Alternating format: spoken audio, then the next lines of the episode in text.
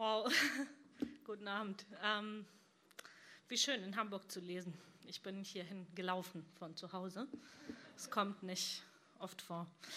Ähm, ich habe heute für heute Abend irgendwie gedacht, das ist so eine schöne Stimmung und ähm, ich habe mich entschieden, einen Part zu lesen, der jetzt vielleicht nicht so ähm, exemplarisch ist für das ganze Buch, weil ähm,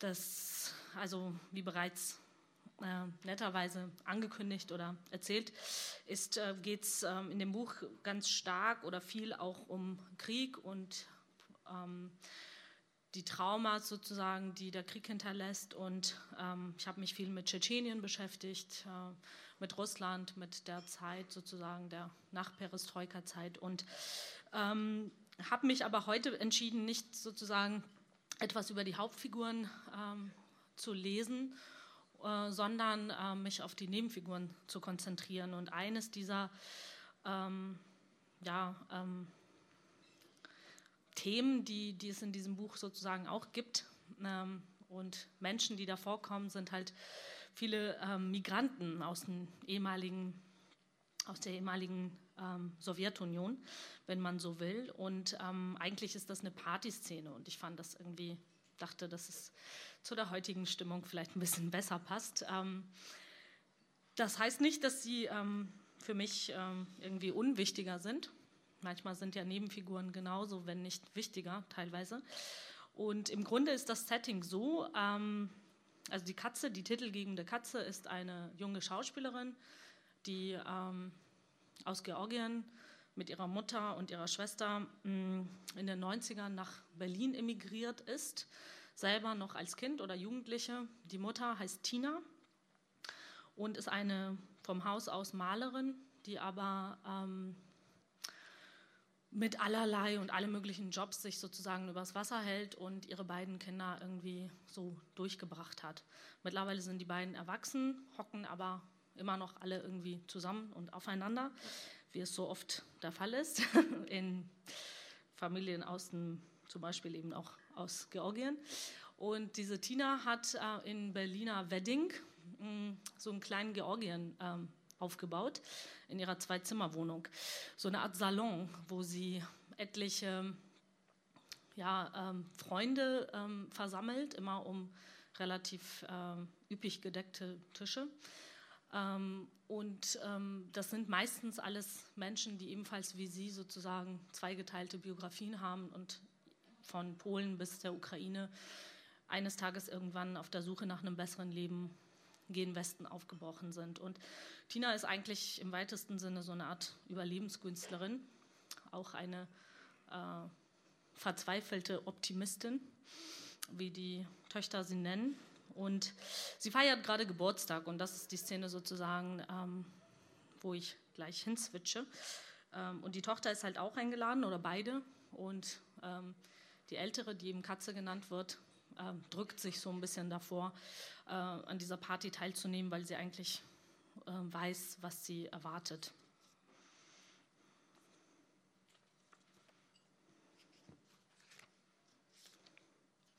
Aus dem Wohnzimmer drang ein lauter Wirrwarr an Stimmen und verschiedenen Sprachen.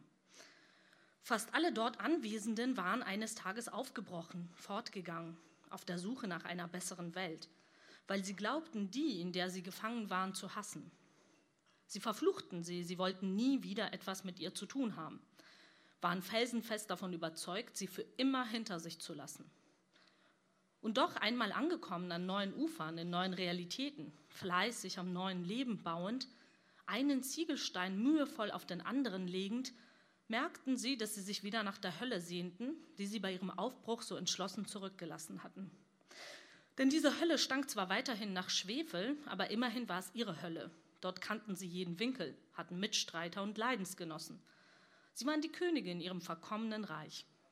In ihrem neuen Leben aber, so weit weg von ihrem Zuhause, waren sie bloß Fremde, Exilanten, Migranten, Kinder des verhassten Sozialismus, die in ihrer Jugend auf dem Schwarzmarkt mit westlichen Platten gehandelt und den Kapitalismus als die rettende Ideologie, als den Ausweg ersehnt hatten, den plötzlich aus heiterem Himmel aufgetauchten Videorekorder als Revolution gefeiert und illegale Videoabende veranstaltet hatten, wie konspirative Philosophiedebatten der 20er, bei denen man jedoch weder über Marx noch über Hegel stritt, sondern sich Rambo ansah und sich mit dem uramerikanischen Mythos des Ein Mann gegen die ganze Welt identifizierte.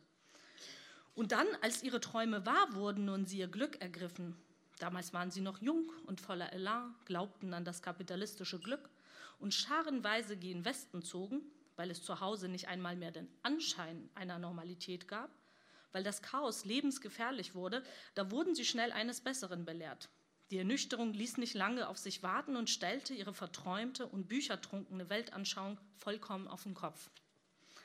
Ja, sie waren in Sicherheit, nachdem sie einen gewissen Erfindungsreichtum an den Tag gelegt hatten, was die bürokratischen Anforderungen und den schier unmenschlichen Papierkram betraf. Einige hatten das Glück, eine jüdische Großmutter gehabt zu haben. Einige erfanden sich deutsche Vorfahren. Einige heirateten Exil-Osteuropäer. Sie kamen in das gelobte Land und fanden Gelegenheitsjobs. Man warf ihnen kleine Brotkrumen hin. Man schickte sie zu Sprach- und Fortbildungskursen. Man legte ihnen nahe, handfeste Jobs anzunehmen, weil sich ihre ätherischen und merkwürdigen Berufe wie Linguistin für Altgriechisch, Spezialistin für Kunst- und Kulturgeschichte der italienischen Renaissance, Kinderbuchillustratorin oder Solfeggio-Lehrerin für den Alltag im Westen als nicht brauchbar erwiesen. Und so gehorchten sie, besuchten Kurse für Kauffrau, für Büromanagement, beschafften sich Taxilizenzen, machten Ausbildung zur Krankenpflegerin oder Hebamme. Aus irgendeinem Grund waren Hebammen mit slawischem Akzent bei jungen, dynamischen, kulturell aufgeschlossenen westlichen Müttern sehr beliebt. Sie verfügten im Gegenzug über ein endloses Supermarktangebot, konnten sich ganz legal Jeans kaufen, sogar Busreisen zu früher so unerreichbaren Orten machen wie Florenz oder Rom, mussten nicht einmal unter den schlechten Vorstadthotelbetten leiden oder über die endlosen Stunden im Bus klagen, denn sie waren Schlimmeres gewohnt weitaus Schlimmeres. Aber sie blieben auch auf diesen Reise Fremde, schossen zu viele Fotos, führten ihre Unterhaltungen zu laut, waren eine Spur zu gut über sämtliche Baudenkmäler informiert. Besser als der Reiseleiter selbst, dem die vielen heiklen Fragen bald auf die Nerven gingen. Sie waren immer eine Spur entrückt, eine Spur zu vorauseilend oder einen Schritt zu spät. Nie schafften sie es, in die Menge einzutauchen, sodass sie nicht mehr auffielen. Nie. Egal wie lange sie schon im Westen lebten, sie blieben stets die merkwürdig gekleideten Geschöpfe mit lustigen Akzenten. Und ihre weltfremden Lebenseinstellungen und Überzeugungen zerschellten eine nach der anderen an kapitalistischen Gesetzmäßigkeiten. Sie brachen auseinander wie Holzboote in einem biblischen Sturm. Und doch weigerten sie sich, die auf der Oberfläche treibenden Reste loszulassen. Und nach und nach fanden sie sich alle in irgendwelchen Hinterhöfen oder Wohnungen wieder. Mit Freunden, die allesamt aus dem Osten kamen bei starkem schwarzen Tee oder bei Mokka, von Wodka oder Cognac gefolgt, Marmeladen und Kompotte einkochend, mit einem aufgeschlagenen Lyrikband in einer sowjetischen Ausgabe von 1964 auf dem Tisch und über die Welt und das Leben diskutierend. Und dann wurde ein Thema immer zentraler und immer deutlicher zeichnete es sich als das Leitmotiv solcher Abende ab. Ein Thema, das man in einem Wort zusammenfassen konnte: Vergangenheit. Katze drückte sich davor, ins Wohnzimmer zu gehen, wo sie die ganzen glücklosen Nostalgiker antreffen würde, wie Großmutter Tinas Salonfreunde bezeichnete, und damit den Nagel auf den Kopf traf. Der Begriff Salon war ebenfalls treffend. Tina hatte ihn im Laufe der Jahre aufgebaut und kultiviert. Er fand mindestens zweimal im Monat in ihrer Wohnung statt und abwechselnd nahmen alle möglichen Glückssucher an ihm teil, wobei es auch einen harten Kern gab, der auch heute im Wohnzimmer um den üppig gedeckten Tisch saß und Tinas neues männliches Versprechen auf das große Glück begutachtete. Sie schritt in den Flur, drückte sich gegen die kühle Wand, schloss die Augen und sah bereits das ganze Szenario vor sich. Für alle gut sichtbar, selbstverständlich am Kopfende, saß bestimmt Russiko. Sie war das exotischste Museumsexponat unter den Anwesenden und vereinte die größtmöglichen Paradoxa in sich, Sie war eine georgische, erzkonservative Nationalistin, die einen russischsprachigen Privatkindergarten in Charlottenburg betrieb und Liebesbeziehungen, Affären, Sex und Männer zu ihren Dauerthemen gewählt hatte, ohne auch einen potenziellen Sexualpartner in ihre Nähe zu lassen. Und das, wie Katze vermutete, mindestens seit der Zeugung ihres Sohnes, die nun über 24 Jahre zurücklag. Die frustrierte Mitfünfzigerin, die eben diesen Sohn bis zur vollkommenen Entmündigung und Kastration liebte, so dass er nicht einmal in den abgelegensten Ecken der Welt, er war bei der Entwicklungshilfe tätig, der Übermacht seiner Mutter entkam und dem es nicht gestattet war, sich in eine Frau zu verlieben, die eine andere Nationalität besaß als die georgische. Rusico, die krankhaft Neugierige, bei der Katze das Gefühl nicht los wurde, dass sie hauptsächlich aus dem Grund mit ihrer Mutter befreundet blieb, weil es in ihrem Leben stets genug Probleme und wenn auch oft unschöne Aufregungen gab, was Rusico selbst so sehr fehlte. Rechter Hand von ihr würde wahrscheinlich Vitali sitzen, der Dichter aus Odessa, der ein gestörtes Verhältnis zu seinen jüdischen Wurzeln und seiner Homosexualität hatte, der ständig über schwule und gläubige Juden schimpfte, aber sofort auf die Barrikaden ging, falls jemand anderes eine kritische Äußerung über Homosexualität oder orthodoxes Judentum machte. Er war kurz nach der Wende nach Berlin gekommen und hielt sich für eine Art Berlin-Experten, einen intellektuellen Guru der Stadt. Und das Mindeste, was er von seinen Freunden erwartete, war, dass man ihn anrief, sobald man vorhatte, auch nur einen Fuß vor die Tür zu setzen. Egal, ob es ein Café oder ein Restaurant war, das man aufsuchen wollte, oder ein Konzert, eine Theateraufführung, einen Verein. Vitali konnte die bestmögliche Auskunft erteilen und hielt sich für um Lichtjahre informierter als jeden Stadtführer oder jede Suchmaschine. Seine krude Lyrik, die er auf Russisch verfasste und in kleinen russischsprachigen Stadtteilmagazinen veröffentlichte, ermöglichte ihm natürlich keine finanzielle Unabhängigkeit. Und so arbeitete er hauptberuflich, gut er nannte es nebenberuflich, in einer Stiftung für verfolgte Homosexuelle und erging sich in stundenlangen Monologen über die Dummheit der Wessis, die eine echte Tunte nicht von einem brutalen Kriminellen unterscheiden können. Denn er war der Meinung, dass viele derjenigen aus der ehemaligen UdSSR, die die Stiftung aufsuchten, nur vorgaben, homosexuell zu sein, um sich bestimmte Vorteile zu sichern und sich westliches Mitleid abzuholen.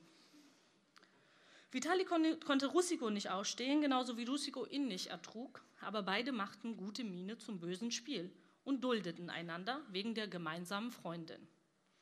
Links von Tina würde ganz bestimmt Katja sitzen die erfolgreichste unter den aus der Zeit gefallenen. Die energische Intellektuelle aus Moskau, die eine Slavistikdozentur an der Humboldt-Uni innehatte, obendrein auch noch verdammt gut aussah.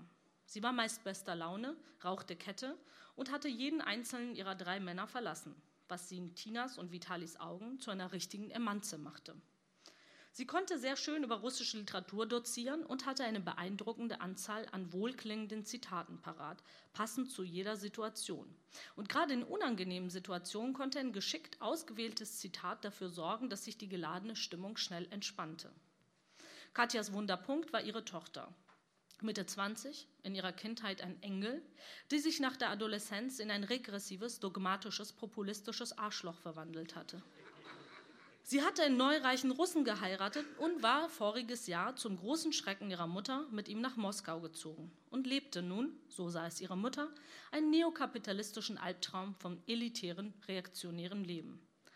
Katja konnte es nicht fassen, dass es sich dabei um ihre Tochter, ihr Fleisch und Blut handeln konnte, wo sie das Kind doch im Sinne der liberalen Ideen, der Freigeistigkeit und der Emanzipation großgezogen hatte. Verspätet aber unbedingt dazukommen würde auch Maya, von allen nur mit ihrem kurzen und sich auf den Vornamen reimenden Nachnamen Gvalia angeredet. Sie war eine rassige Südgeorgierin mit wilden krausen Haaren und den Augenbrauen einer Frida Kahlo. Mit einem ziemlich beeindruckend beweglichen Becken und hohen Wangenknochen, die gerne funkelnden Schmuck trug und unermüdlich schimpfte über das Wetter, über die Politik, über Georgien, über Europa, über die Preise im Supermarkt, über die Ärzte, über die Patienten, über den Straßenverkehr, über das Fehlen feiner Manieren, aber hauptsächlich und vor allem über ihren deutschen Mann Mirko, den sie in den Jahren, seit sie mit ihm verheiratet war, erfolgreich in ein vollkommen willenloses, schwaches, ängstliches, verschrecktes, angespanntes Nervenbündel verwandelt hatte.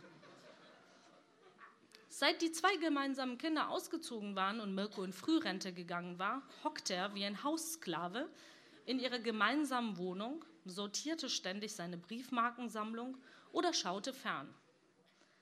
Er trug einen grauen, abgenutzten Polunder und eilte überstürzt in die Küche, sobald er ihre Schritte im Treppenhaus hörte, um ihr rechtzeitig eine wohltemperierte Mahlzeit auf den Tisch zu stellen. Denn sie arbeitete als Altenpflegerin und betreute alte und kranke Menschen, was nicht unbedingt dazu führte, dass ihr ohnehin schweres Gemüt sich aufheiterte. Katze war es ein Rätsel, wieso diese Frau solch einen Mann geheiratet hatte und so viele Jahre bei ihm geblieben war. Oder genauso andersrum. Denn Maya schämte sich ihres Mannes und stellte ihre Scham offen zur Schau. Er schien ihr regelrecht Spaß zu bereiten, ihn in aller Öffentlichkeit zu demütigen, und sie nannte ihn abwechselnd einen Schwächling, einen Geizhals, einen Spießer oder einen Schlappschwanz. Sie schwärmte in seiner Anwesenheit von anderen Männern, meist von solchen mit südländischem Temperament, die es verstünden, sich wie richtige Männer zu geben. Was genau diese Frau mit Tina verband, das blieb Katze schleierhaft.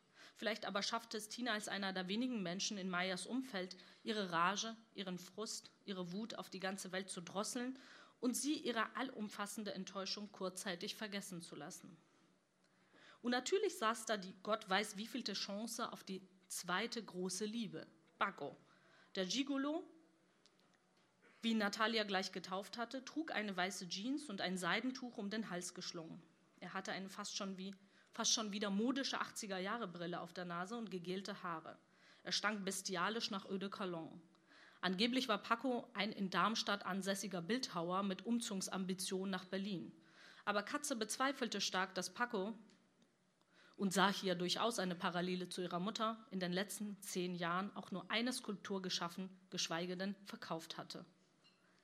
Katze stand da und lauschte dem Stirnwirrwarr. Man ließ sich gegenseitig meist nicht ausreden, fiel sich ständig ins Wort, wechselte vom Georgischen ins Deutsche, dann ins Russische. Man sprach über alles und jeden und das natürlich gleichzeitig. Dieses Durcheinander war Katze mehr als vertraut. Diese familiäre Kakophonie bildete die Begleitmusik ihrer Kindheit und Jugend. Dankeschön.